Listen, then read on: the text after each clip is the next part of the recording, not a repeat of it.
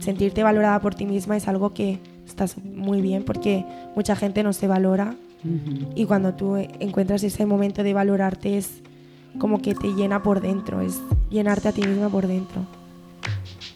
Bienvenidos y bienvenidas a Adolescentando, el podcast que da voz a los adolescentes.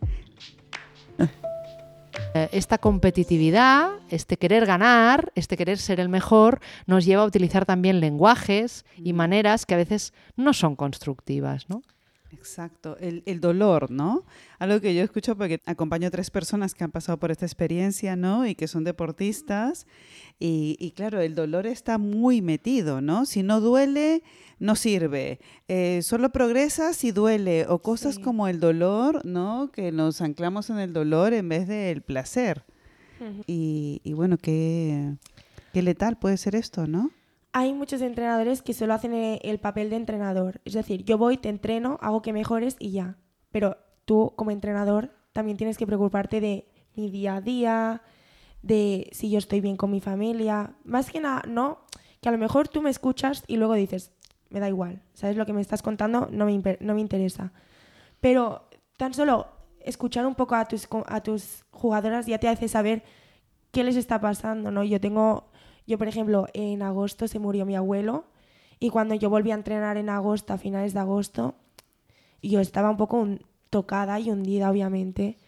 Y si esto no lo sabe el entrenador, a lo mejor te dicen unas frases que te dicen tu día a día y no, y no te importan, pero en ese momento, como estás tan mal, te duele muchísimo. Mm. A mí, por ejemplo, a mi compañera le está pasando esto ahora.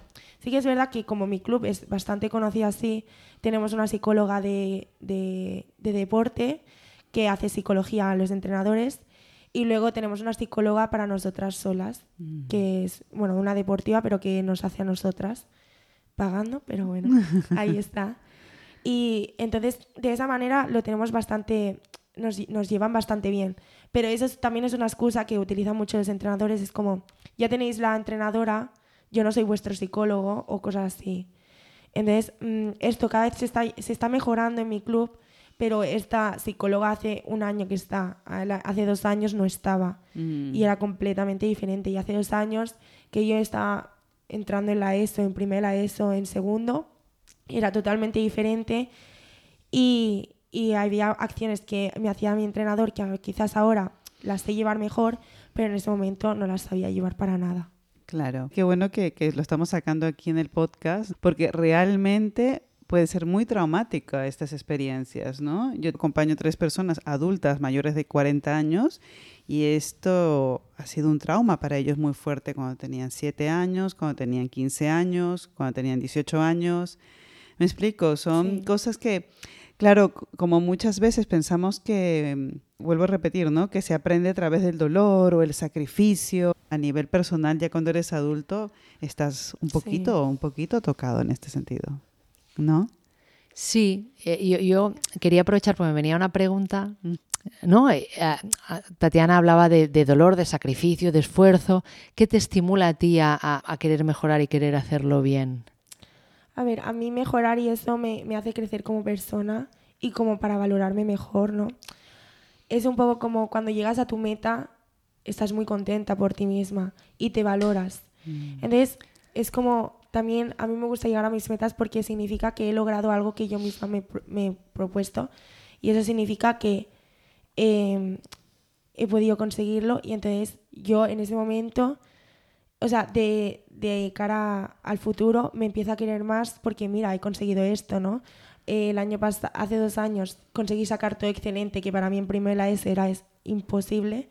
Y cuando lo saqué fue como, he triunfado, ¿sabes? Es como, como una energía que te viene a ti misma de, lo he hecho bien y tengo que valorarme que lo he hecho bien y quiero que me lo valoren también, ¿no? Yo mm. quería que la gente se enterara de que yo había sacado muy buenas notas porque es como te da eso, ¿no? Como que te sientes valorada por ellos y por ti misma. Y, sentirte valorada por ti misma es algo que estás muy bien porque mucha gente no se valora. Y cuando tú encuentras ese momento de valorarte es como que te llena por dentro, es llenarte a ti misma por dentro. Mm. ¿Y qué pasa cuando no lo consigues? Cuando tú tienes un objetivo de mejora y no, bueno, piensas, bueno, todavía no ha llegado, ¿no? ¿Qué pasa? en este Personalmente, momento? yo en esos momentos muchas veces me he hundido. Mm, Pero bueno, como yo explico mucho, yo como me conozco tanto, he sabido salir. O sea, es decir, yo nunca me he hundido completamente, decir, eh, he llegado muchas veces casi al extremo de querer dejarlo, pero nunca me, me he llegado hasta el extremo de lo, lo he dejado, ¿sabes? Entonces, como caigo en un pozo, pero poco a poco voy subiendo, voy subiendo y lo voy, y voy saliendo. Y eso también es, tú te pones una meta que no has logrado, pues entonces yo muchas veces lo que hago es, pues la rebajo un poquito. Y entonces la rebajo, tipo, vale, eh, yo lo que quería al final de temporada del año pasado era jugar. Pues yo lo fui rebajando a, bueno, jugar unos minutos. Cuando ya conseguía jugar unos minutos, pues jugar unos pocos más. Y entonces ya es como que te autoexiges y te pones una, una meta, pero realista, que puedes ir cumpliendo. No te puedes poner una meta que no sea nada realista porque no la vas a cumplir y es cuando vas a caer en el pozo ese. Cuando dices el pozo, ¿te refieres a fracasar? a sentirte fracasado, porque realmente no fracasas, ¿no? Al final no estás fracasando, estás aprendiendo y estás intentando mejorar, pero no es un fracaso eh, no conseguir una meta. Pero tú te sientes que es un fracaso, pero realmente no lo es. O sea, eh, es de lo que se trata, ¿no? Ir mejorando, ir a consiguiendo otras metas, ir como... Y al final está la meta final que es a conseguirlo. Pero yo para mí no es fracasar, es sentirte fracasado, pero sí, es como el pozo sería sentirte fracasado sin serlo, sin ser un fracasado, obviamente. Claro, es increíble, ¿no? El, el sentido de realidad que tiene Candela, ¿no?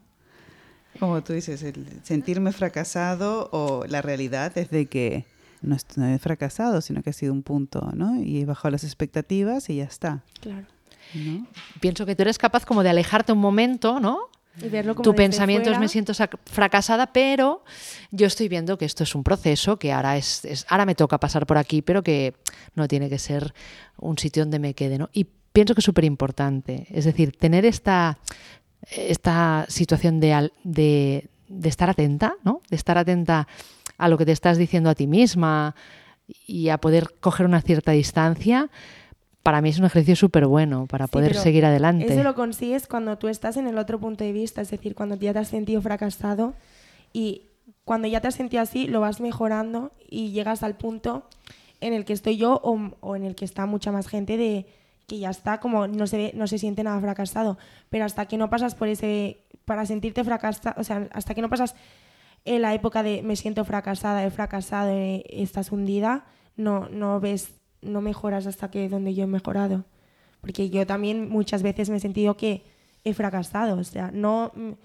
Yo he visto muchas veces he fracasado. Entonces, claro, eh, te lo vas mejorando como poco a poco hasta que no llegas a ese punto y ves eso, pues no puedes salir al punto que estoy yo ahora. Claro, es que tú ves detrás de ese fracaso, ves el aprendizaje. Sí. ¿no? Y dices, ah, vale, entonces estoy aprendiendo esto, estoy, para la próxima no lo haga así, la próxima ya sé que tengo, tengo que ir por aquí. Es como directamente lo asocias de una forma muy saludable con aprendizaje. Hmm. O, o sea, me siento hundida, pero tampoco me quedo en el pozo mucho tiempo, porque directamente conectas con el aprendizaje. Entonces, es cuando el fracaso y el éxito viven en el mismo lugar, de una forma sana, ¿no? Y eso Porque ex- también mm. te ayuda mucho las otras personas de tu alrededor. Bueno, es que yo creo que muchísimas cosas solo te pueden ayudar, bueno, te acaban de ayudar muchas personas de tu alrededor y salir de un pozo es tu misión, pero también eh, con ayuda de los demás puedes ir más rápido y puedes al final lograr de entenderlo. ¿A qué te refieres con eso? ¿Tú de quién recibes ayuda cuando te sientes un día en el pozo? De mis padres y de mis amigos, obviamente. Y bueno, de mí misma. Y también de Marta. que yo a veces le busco por el instituto. Ajá. Pero es que ellos de alguna manera intuyen o es que tú Yo hablas y dices, pido A ver, ayuda. Es que soy una persona, yo, por ejemplo, me considero una persona muy sensible. Y entonces cuando la, la gente me ve llorar y, y ya sabe que me pasa algo. Y como casi siempre que estoy mal yo lloro, pues mi madre cuando me ve llorando ya lo intuye y, y entonces yo ya se lo cuento. Y muchas veces no tengo que llegar al punto de llorar, pero ya directamente se lo cuento. Pides ayuda entonces. No hay problema para pedir ayuda, ¿no? No, yo creo que es lo mejor que podéis hacer.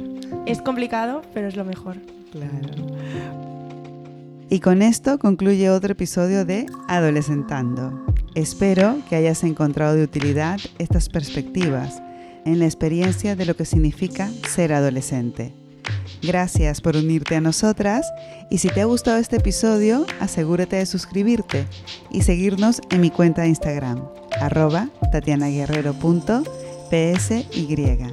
Hasta el próximo martes.